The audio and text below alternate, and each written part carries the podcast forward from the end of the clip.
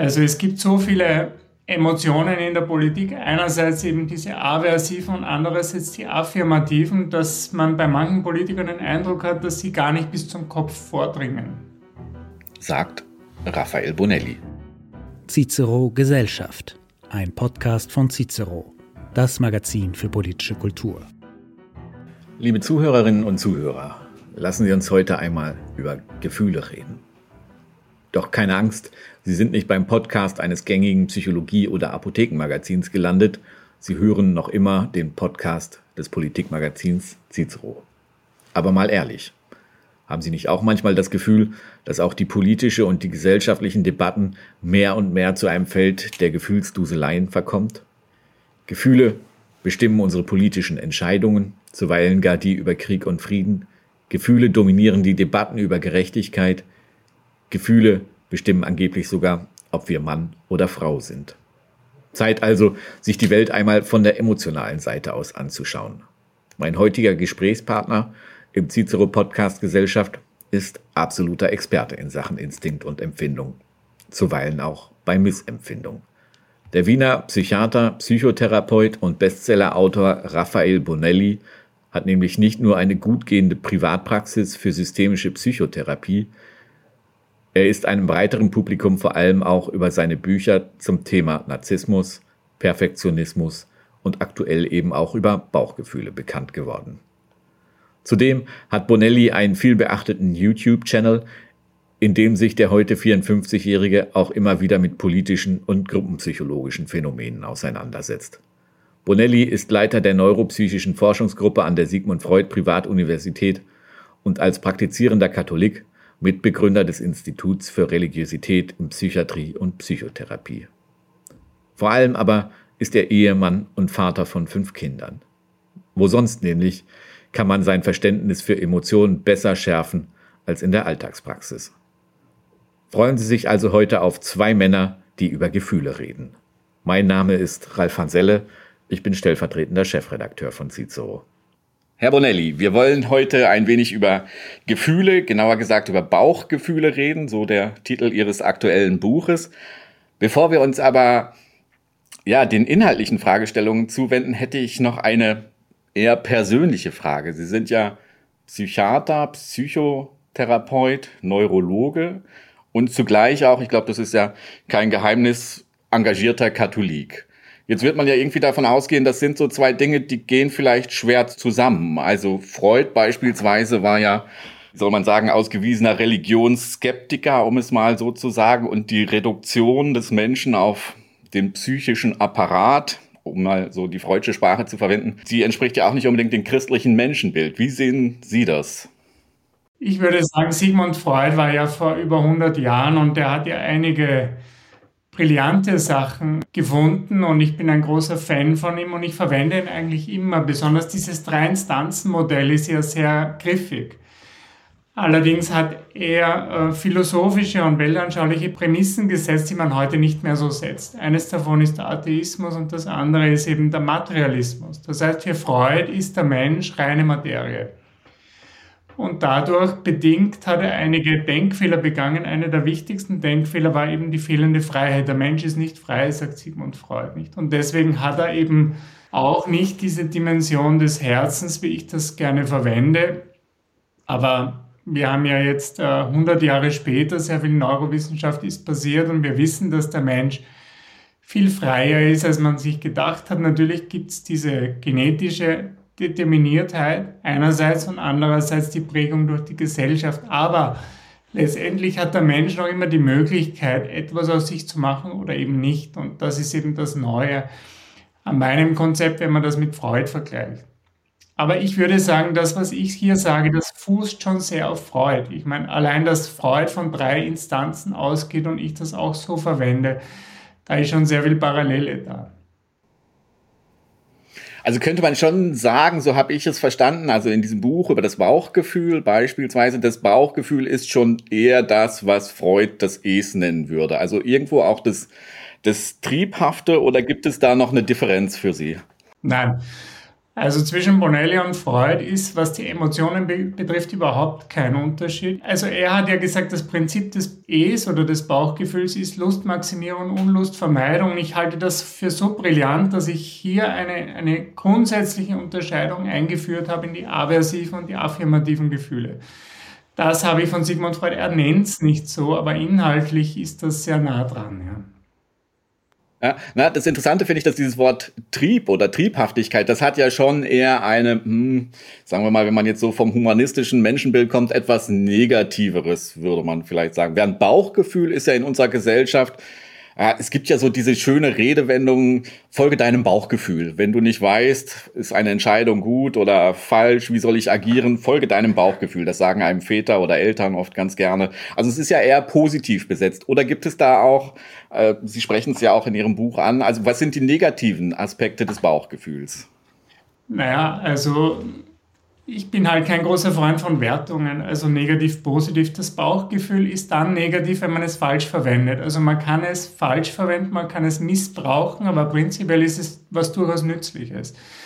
Das heißt, das Bauchgefühl kann sehr gut wahrnehmen, was ist oder was sein kann oder was sein könnte. Aber das Problem des Bauchgefühls ist, dass es sich manchmal irrt, aber, aber fast immer übertreibt es in seiner Wahrnehmung. Also das Bauchgefühl hat eben kein Maß, so wie Sigmund Freud sagt. Sigmund Freud sagt eben, das Bauchgefühl hat keine Moral und kein Maß. Also es ist moralfrei, es ist nicht unmoralisch, es ist moralfrei. Es denkt nicht darüber nach, ist es anständig oder nicht. Also wenn ich mich in die Nachbarin verliebe, dann hat das jetzt prinzipiell mal mit Moral nichts zu tun. Was ich dann mache, hat sehr viel mit Moral zu tun. Aber das Bauchgefühl, das primäre Bauchgefühl, das in mir entsteht, das ist moralfrei. Hm. Das Interessante fände ich, also wir wollen ja auch ein wenig über Gefühle und Politik reden. Ich bin, ich glaube, gestern erst über ein Interview gestolpert von einem Michael H. Minahan, das ist ein US-Militär, äh, der gesagt hat, er äh, denke, dass es spätestens 2025 einen Krieg mit China geben werde. Das sage ihm, Zitat, sein Bauchgefühl. Und da ist mir erst klar geworden, na, das Bauchgefühl oder das Gefühl generell scheint ja auch im politischen Raum durchaus eine Rolle zu spielen. Also der Instinkttyp, den es ja äh, äh, sicherlich auch in der Politik gibt. Und zugleich erleben wir ja mehr und mehr, das wäre jetzt eine Hypothese, ich weiß nicht, wie Sie das sehen, dass dass die Gefühle im politischen Raum eine größere Rolle spielen. Oder vielleicht waren sie auch nie weg. Ich weiß nicht, wie beurteilen Sie das? Naja, das ist eine Bewegung, die eigentlich schon länger beobachtbar ist. Margaret Thatcher hat es ja schon gesagt, sie sieht zu viele Gefühle und zu wenig äh, Ideen in der Politik. Und das ist immerhin schon vor 20, 30 Jahren gesagt worden von ihr. Und das ist äh, nach wie vor, würde ich sagen, diese Entwicklung hat sich verschärft. Also es gibt so viele Emotionen in der Politik. Einerseits eben diese aversiven und andererseits die affirmativen, dass man bei manchen Politikern den Eindruck hat, dass sie gar nicht bis zum Kopf vordringen. Ich finde, am, am deutlichsten wird dieses Jahr, also das ist jetzt, also wenn man den gesamtgesellschaftlichen Raum im Moment betrachtet, wird dieses Gefühlsgesteuerte oder diese Überbetonung vielleicht des Gefühls äh, in der sogenannten Gender-Debatte. Also egal, wie man sich jetzt dazu verhält, da ist ja oft die Redewendung von ich fühle mich als Mann, ich fühle mich als Frau, ich fühle mich, das ist jetzt ein bisschen losgelöst von der Gender-Debatte, aber das hatte ich jüngst äh, bei Ihnen irgendwo äh, in einem Podcast gehört, ich fühle mich als Katze, das war so ein Beispiel aus Australien, vielleicht können Sie das gleich nochmal kurz erklären. Aber das scheint ja interessant zu sein, dass wir momentan so eine Bewegung erleben, wo das Gefühl sogar über die Fakten gehoben wird. Also wie ist das zu erklären? Also gern. Es ist eher beschreibend, dass wir sehr weit unten sind, also im Bauchgefühl drinnen und dass, dass es immer länger braucht, bis wir die Vernunft äh, verwenden. Und es, also wenn wir uns einmal das Phänomen des Shitstorms anschauen, das ist reine äh, geballte Emotion und zwar aversive äh, Emotion, das heißt Hassemotion. Das ist ein ganz neues Phänomen, dass das halt natürlich im Internet passiert. Früher ist es halt anders passiert, da hat das Volk dann kollektiv jemanden gesteinigt oder was auch immer. Jeder ein kleines Steinchen und am Ende war der Mensch tot. Aber das Phänomen, dieser, dieses Gruppenphänomen, dass man nicht mehr nachdenken kann, ich finde, dass beim Shitstorm kommt das besonders interessant heraus, dass es dass man den Shitstorm mit Argumenten nicht mehr aufhalten kann. Wenn das mal rollt, dann rollt das weiter und am Ende weiß man gar nicht mehr, was hat der Bösewicht eigentlich gesagt, was hat er verbrochen. Wir sind einfach dagegen und dann gibt es auch die Kontaktschuld, mit dem darf man dann auch gar nichts mehr zu tun haben. Nicht? Das, was Sie ansprechen, ist, ich fühle mich als Katze. Das ist ja in der Psychiatrie kennen wir das schon länger, die Identitätsstörungen. Menschen, die glauben, sie sind etwas oder hätten das gerne oder fühlen sich so, aber sie sind es halt nicht. Und das Faszinierende daran ist, dass es dass wir einfach einen Realitätscheck brauchen. Also ein Mensch, der sich als Katze fühlt, und diese Menschen gibt es wirklich nicht. Früher haben wir die einfach nur in der Psychiatrie gehabt und haben sie liebevoll und respektvoll behandelt, aber therapiert behandelt. Und heute hört man sie halt in den Medien und man diskutiert gesellschaftlich darüber, wie wir die jetzt respektieren. Aber richtige, der richtige Respekt ist dann auch, glaube ich, eine, eine, ein Connex mit der Wirklichkeit. Nicht? Das ist halt schon wesentlich, ob jemand wirklich eine Katze ist oder ob er eben sich nur so fühlt, weil das Gefühl macht ihn noch nicht zur Katze. Und das gilt eben nicht nur für Katzen, weil da ist es, glaube ich, noch den meisten denkenden Menschen einsichtig, sondern auch für das Geschlecht. Hm. Ich finde es spannend, dass Sie darauf hinweisen, dass es ja letztlich ein Phänomen ist, was man eigentlich schon viel länger beobachtet, auch in, in der Literatur oder in der psychiatrischen, psychotherapeutischen Diskurs, nämlich, und das finde ich, das wird so wenig beachtet oder diskutiert, das Phänomen der unsicheren Identität. Das scheint mir ja eigentlich etwas zu sein, was diesen ganzen Debatten um Gendern viel eher zugrunde liegt. Haben Sie oder würden Sie sagen, dass das zunimmt? Und wenn es zunimmt, wie ist das zu erklären? Diese Unsicherheit der Identität, die nimmt, äh, das wissen wir ähm, ganz klar zu und wahrscheinlich auch deswegen wegen, wegen, dieser, wegen diesem medialen Hype, in dem wir uns hier befinden, dass Menschen überhaupt beginnen darüber nachzudenken, was sind sie denn eigentlich oder gefragt werden aktiv. Nicht, dass man das in den Unterricht einbaut, dass man äh, in Frage stellt, dass die Realität, in der sich ein Mensch befindet, ob das jetzt überhaupt so ist, sondern, oder ob man das nicht vielmehr ganz anders äh, sei. Ne? Und man merkt das eben auch bei den Klassen, das sind ja die vulnerable Phase, das sind ja die, die Jugendlichen. Also das ist die, die Phase zwischen 13 und 16, würde ich sagen, das ist die verletzliche, die vulnerable Phase. Da sucht sich der Jugendliche seine Identität und wenn man da hineingeht, dann merkt man, dass es in einer Gruppenbildung, dass sich die Verunsicherung dann multipliziert und vervielfältigt. Also zu mir kam vor kurzem eine Mutter und die Tochter war sich eben nicht mehr sicher, was für ein Geschlecht sie hatte. Die war dann genderfluid, nannte sie das. Ne? Aber dann habe ich nachgefragt, wie schaut es denn aus im sozialen Umfeld der Tochter? Und da hat sich herausgestellt, dass fast jede Freundin von ihr irgendeine, sagen wir mal, sehr spezielle Form von Zuschreibung für sich gefunden hatte. Und das Heterosexuelle war für, für diese Mädchen schon sehr, also sehr aus, außergewöhnlich. Oder das, äh, das hat dann keiner für sich gewählt, sondern jeder musste was anderes haben. Nicht? Hier hat man sehr deutlich den Gruppendruck heraussehen können. Und das wird sehr häufig tabuisiert, dass wir den Menschen helfen, auch zu einer Wirklichkeit zurückzugelangen. Weil das Problem ist, dass diese äh, Verunsicherung der Identität, dass die meistens nicht geholfen ist, wenn man sagt, du bist jetzt Katze, weil irgendwann einmal verändert sich diese Identität ja wieder. Es bleibt ja nicht dabei, nicht? Also da haben wir ja schon sehr viele Daten gesammelt in der Zwischenzeit, dass diese Verunsicherung ja Unsicherheit bleibt auch wenn man eben sogar operativ vorgeht oder was auch immer.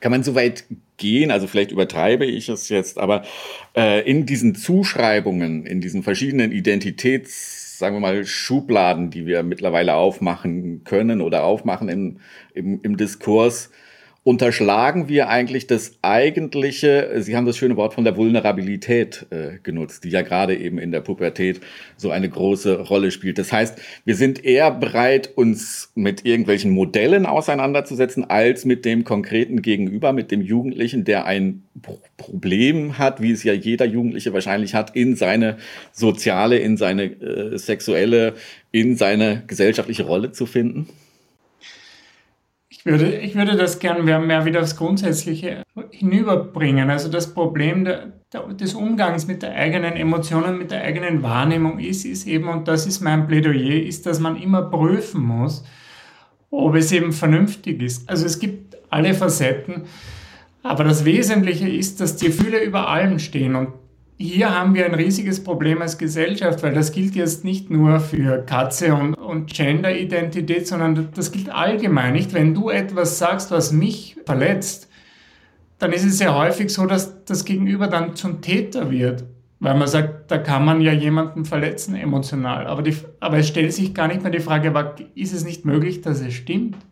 Kann es nicht stimmen? Ist es nicht, ist es nicht Realität so? Ne? Und diese Frage, wird teilweise tabuisiert und das ist ein gesellschaftliches Problem, das wir haben, dass man manchmal, und das nenne ich dann moralischen Sozialdarwinismus, dass der dann gewinnt, der am lautesten schreit, dass er jetzt verletzt ist, nicht? Weil man, es, kann, es kann, können die Muslime verletzt sein, die katholische Kirche kann verletzt sein, es können eine, die Kinderlobby verletzt sein oder wer auch immer es jeder fühlt sich verletzt, wenn man gegen ihn was sagt, nicht? Aber das geht besonders dann, wenn, wenn der Bezug zur Realität verloren geht. Dann kann man alles sagen, also ich bin eine Katze und wenn du, wenn du sagst, das stimmt nicht, dann verletzt du mich. Also wenn das das Ende der Diskussion ist, meine Verletzung, dann sind wir verloren. Hm. Also Sie plädieren dafür, die Gefühle, die Bauchgefühle immer wieder mit der Realität abzuchecken. Also davor immer den Verstand und das Herz äh, zu schalten und in diesem Dreiklang quasi die Gefühle zu, zu prüfen. Genau, also ich, ich würde es respektvoller sagen, ich würde sagen, also man muss lernen, seine Gefühle gut lesen zu können, sie gut interpretieren zu können, aber das schafft man nur mit Hilfe des Kopfes und am Ende auch des Herzens, weil es die eine Frage ist, ist es wahr, nicht entspricht es der Realität, das ist die Frage des Kopfes. Aber dann gibt es noch eine zweite Frage, ist, entspricht das meinen Werten? Möchte ich so sein? Möchte ich so ein Mensch sein? Ja, weil, weil das Bauchgefühl kann mich ja dorthin führen, wo ich gar nicht sein will. Ein Mensch, der ich nicht sein will. Und das ist die Ebene des Herzens. Im Herzen sind die Werte zu Hause, die Werte, die ich mir suche, weil das so ist, wie ich leben möchte, wie ich sein möchte, wie ich mir vorstelle, dass ein guter Mensch lebt.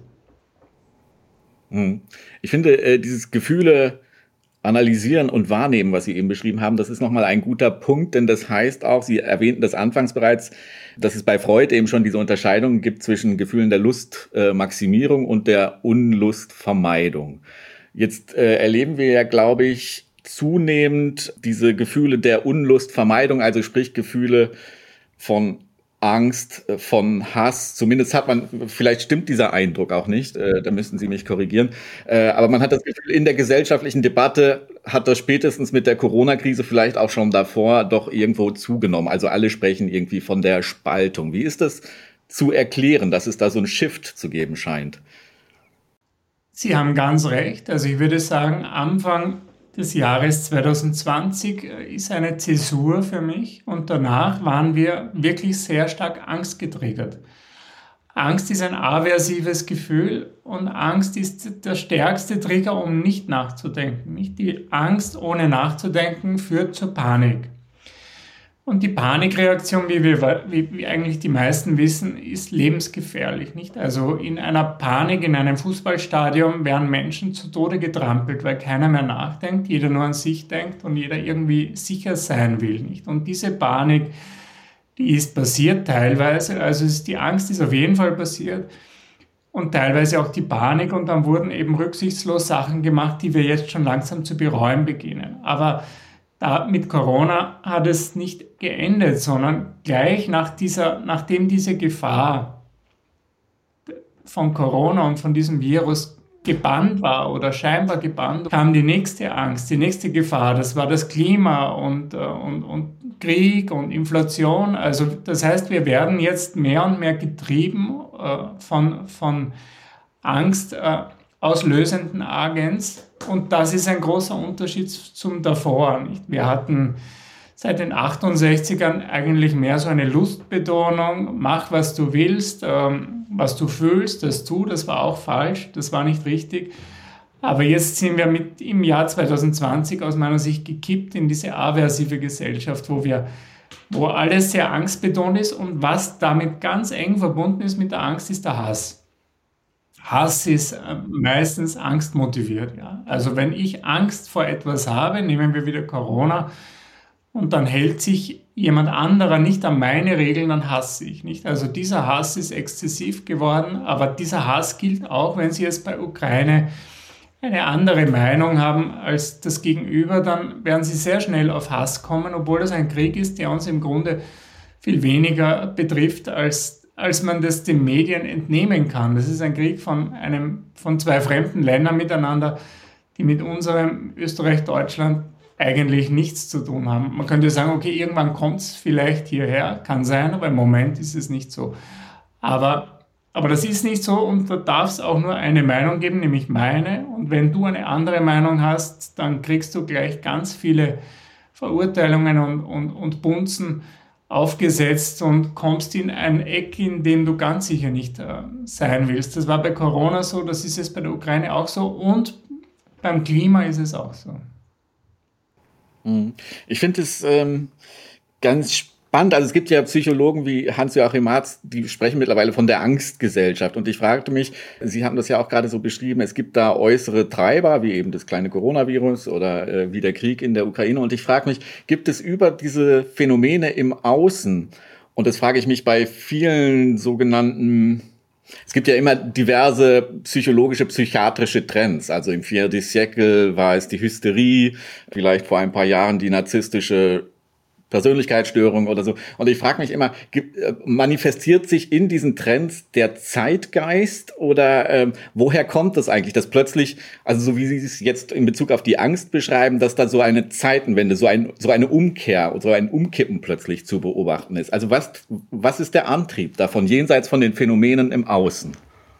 Das Interessante an den Bauchgefühlen ist ja, dass es nicht ein Bauchgefühl gibt, sondern dass es immer verschiedene gibt. Und die sich teilweise widersprechen. Die großen, äh, die großen Stränge sind eben Lustmaximierung und Unlustvermeidung, die widersprechen sich teilweise. Also ich könnte zum Beispiel Lust haben, diese Frau anzusprechen, aber gleichzeitig ich Angst davor, dass sie mich abweist. Also Lust und Angst gleichzeitig. Ne? Und das heißt, ich stehe am Gas und gleichzeitig auf der Bremse. Das ist sehr häufig so, dass sich innerhalb des Bauchgefühls ähm, Intentionen oder, oder, oder Ziele widersprechen. Ich will und ich will nicht. Das nennt man Ambivalenz in der Psychologie. So.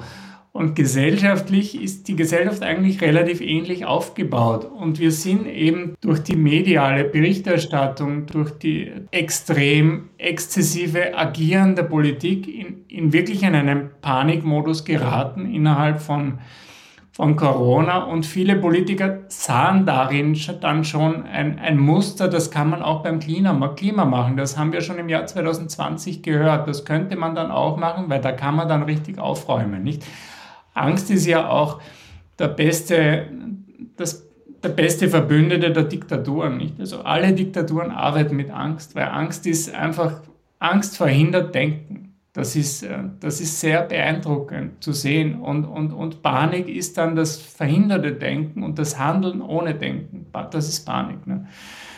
Wir haben hier ein Wogen, ein Meer von Emotionen und das ist dann sehr stark ausgeschlagen rund um Corona in dieser Angst. Und in diesem Motto ist es dann weitergegangen. Wir sind ja jetzt schon drei Jahre in diesem Modus. Wir sind in einem kollektiven Katastrophenmodus seit drei Jahren. Und kaum hat sich Corona beruhigt, kommt die nächste Gefahr, die Klimaerwärmung und noch, und noch eine Gefahr, die, die eben noch realer ist, nämlich dieser Krieg, obwohl er jetzt nicht hier ist. Jetzt haben wir die Inflation, die spürt halt jeder. Insgesamt kommen wir aus dem Katastrophenmodus schlecht hinaus. Und das kann einfach passieren innerhalb einer Emotion, dass man kippt und dann sozusagen liegen bleibt, weil die Emotion nicht steuerbar ist. Und ich würde auch sagen, vieles in dieser Gesellschaft ist natürlich nicht gesteuert. Einiges schon, weil es gibt natürlich immer Profiteure der Angst. Nicht, wenn man sich anschaut, wo geht das Geld hin, ähm, wer hat da alles Millionen und Milliarden kassiert, dann weiß man schon, da gab es auch Leute, die haben sich sehr gefreut über diese Angst. Hm. Bevor ich Sie als, als äh, Psychotherapeut frage, wie man vielleicht gesellschaftlich intervenieren könnte, also man kann die Gesellschaft ja vielleicht, oder man, man, kann, man kann den Patienten hochrechnen auf die Gesellschaft und dann kann man vielleicht ähnliche Maßnahmen oder ähnliche Interventionen anwenden. Aber bevor wir dazu kommen, würde mich noch interessieren, ob sich dieser Shift von den lustmaximierenden Gefühlen hin zu den unlustvermeidenden Gefühlen, ob sich das auch in Ihrer Praxis niederschlägt. Also kommen seit einigen Jahren vielleicht Patienten mit einer anderen Symptomatik vermehrt? Also beobachtet man das so im, im psychiatrischen Alltag auch? Das ist eine sehr interessante Frage. Also prinzipiell habe ich einmal ähnliche Patienten mit Eheproblemen, mit äh, Umgang mit Sexualität, mit Depressionen, das ist alles ähnlich. Aber bei den Peaks der Politik ähm, hatte ich dann schon exzessiv auch andere Patienten und besonders schlimm war es rund um die Diskussion in Österreich um die, um die, um die Impfpflicht. Da hatte ich ein paar Wochen volle Bude mit vollkommen verzweifelten äh, Menschen, die sich also subjektiv vergewaltigt gefühlt haben, die völlig hoffnungslos waren, jede Hoffnung verloren haben und wo ich wirklich sehr beruhigend äh, einschreiten musste. Und ich muss Ihnen ehrlich sagen, bin seit 30 Jahren in der Psychiatrie. Ich habe sehr viele Patienten im Laufe der, meiner, meiner Tätigkeit begleitet mit, mit Diskriminierungserfahrungen, äh, Menschen mit Migrationshintergrund, äh, Menschen mit anderen Glauben, zum Beispiel Juden, Menschen aus, dem, aus der islamischen Welt. Homosexuelle, ähm, all, Frauen so, sowieso. Also ganz viele verschiedene Menschen mit schrecklichen Diskriminierungserfahrungen. Aber solche Diskriminierungserfahrungen wie in den letzten drei Jahren äh, habe ich als Psychiater äh, noch nie erlebt. Und also das ist neu.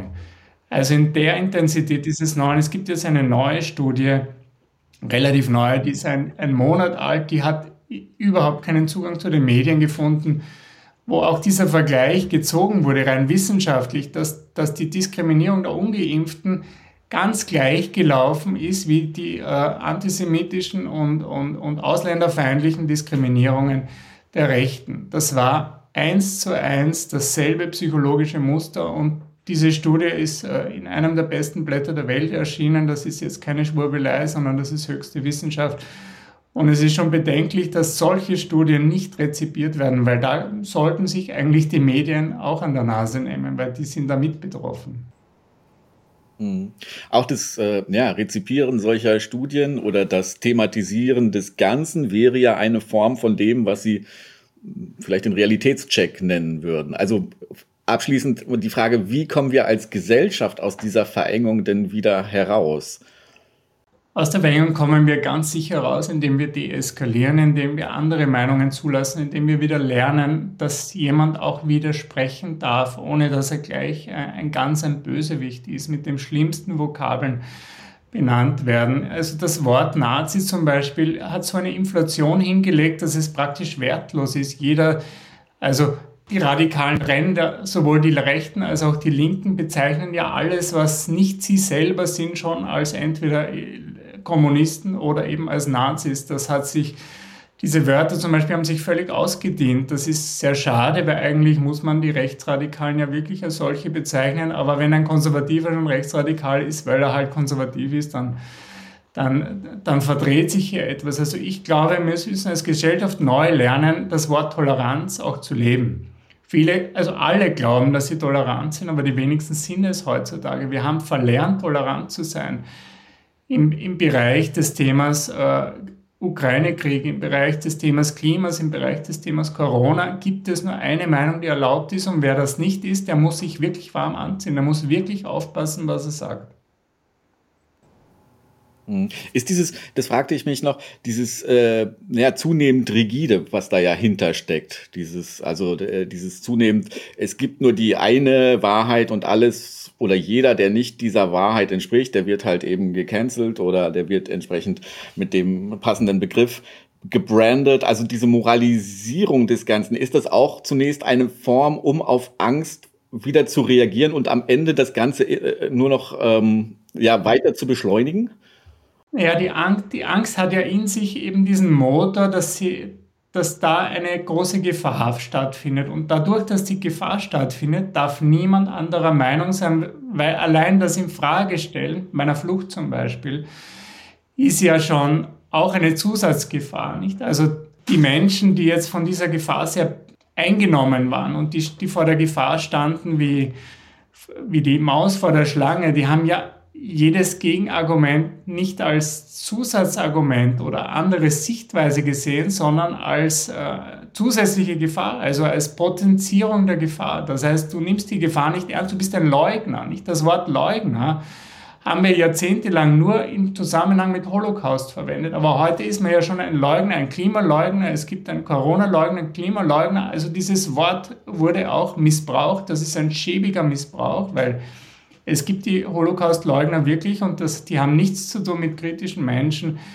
die überlegen, ob das jetzt alles so stimmt, wie es dargestellt wird. Nicht? Also diese, nicht diese aber die Psychologie dahinter ist eben zu sagen, äh, du bist schon, also wenn du die Gefahr nicht als Gefahr wahrnimmst, dann bist du Teil der Gefahr sozusagen, nicht? Und das ist, das ist der Wurzel der Intoleranz. Genauso haben eben die Kommunisten gedacht in der DDR und, und äh, ich brauche nicht weitergehen. Wir wissen ja genau nicht, also dass, dass, dass wir müssen alle gleich denken und Tatsache ist, das müssen wir nicht wir können es gut aushalten, dass wir verschiedener Meinung sind. Und, und Deutschland hat das eigentlich gut gelernt, wenn wir überlegen, in der Geschichte nicht zwischen äh, der 30-jährige Krieg, der Krieg zwischen den Katholiken und den Protestanten und dann kam es zu einem Frieden, wo man sich gegenseitig leben hat lassen und wir können jetzt, obwohl Religion etwas sehr Wichtiges für, also für manche Menschen ist in der Zwischenzeit, können jetzt Katholiken und, und Evangelische gut miteinander reden, ohne dass sie sich hasserfüllt ähm, mit Untergriffen fertig machen. Das geht aber nicht bei Corona.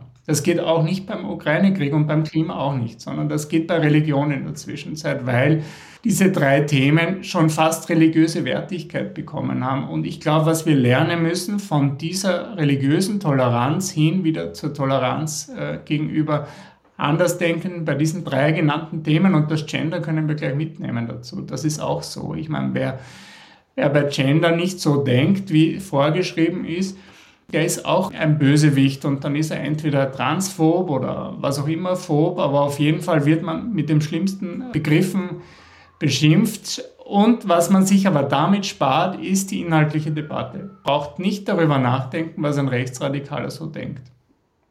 Rechtsradikale unter Anführungszeichen natürlich. Also ein Toleranzedikt für die religiösen, in Anführungsstrichen, ideologischen Konflikte der, der Gegenwart. Herr Bonelli, ich danke ganz herzlich für die psychologische Einordnung dieser aktuellen Phänomene. Sehr gerne. Dankeschön für, die, für das Interview. Cicero Gesellschaft, ein Podcast von Cicero, das Magazin für politische Kultur.